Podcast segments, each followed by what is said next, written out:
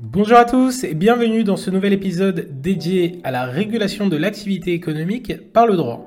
Je m'appelle Jason Gilbert, je suis enseignant formateur en culture économique, juridique et managériale au sein de classe de BTS et je suis ravi de vous accompagner dans cette révision.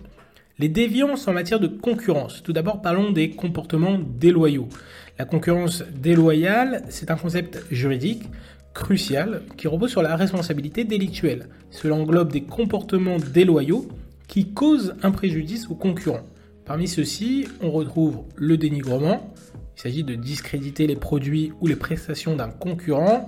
On retrouve la désorganisation, ce sont des agissements qui entraînent une désorganisation interne du concurrent. Également l'imitation, la création de confusion avec une entreprise concurrente en imitant son nom, ses produits ou son enseigne. Enfin, le parasitisme, où là il s'agit de se placer dans le sillage d'une entreprise, d'un secteur différent, en profitant de sa notoriété. Par exemple, une agence immobilière qui adopte une charte graphique similaire à une célèbre chaîne de restauration. Il n'y a pourtant pas de notion de concurrence entre les deux sociétés, mais on pourrait considérer qu'il s'agit de parasitisme. Les pratiques limitant la concurrence. Alors, la revente à perte ou la rupture brutale des relations contractuelles sont ce qu'on appelle des pratiques restrictives. Bien que parfois autorisées dans des contextes bien spécifiques, elles sont généralement prohibées pour éviter de perturber la concurrence. Les mécanismes de contrôle des pratiques anticoncurrentielles, les ententes et la concentration entre entreprises sont scrutées de près pour prévenir toute restriction à la concurrence. Par exemple, les ententes sur les prix sont interdites pour empêcher une hausse préjudiciable pour les consommateurs. Les autorités administratives indépendantes ou AAI, telles que l'autorité de la concurrence, jouent un rôle essentiel en surveillant mais également en sanctionnant les abus de position dominante.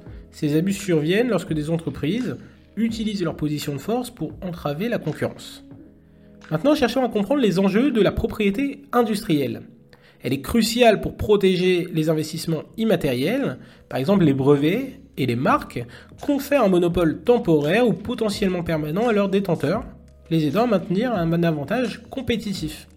Le brevet, commençons par celui-ci, c'est une mesure de protection pour les inventions et qui octroie un monopole d'exploitation de 20 ans à son déposant à compter du dépôt auprès de l'INPI, l'Institut national de la propriété industrielle.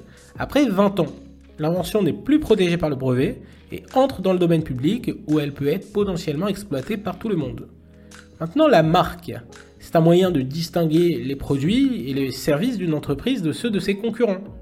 La protection d'une marque dure 10 ans à partir de son dépôt, mais contrairement au brevet, elle peut être renouvelée indéfiniment.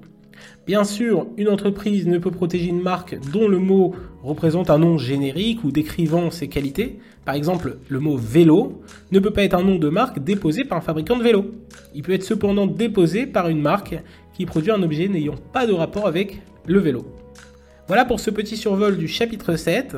On a exploré les mécanismes de régulation visant à maintenir un environnement économique sain et équitable. Merci de m'avoir accompagné pendant ce podcast. J'espère que ça vous a plu. Abonnez-vous pour ne manquer aucun épisode et transformez vos révisions en une expérience enrichissante et ludique.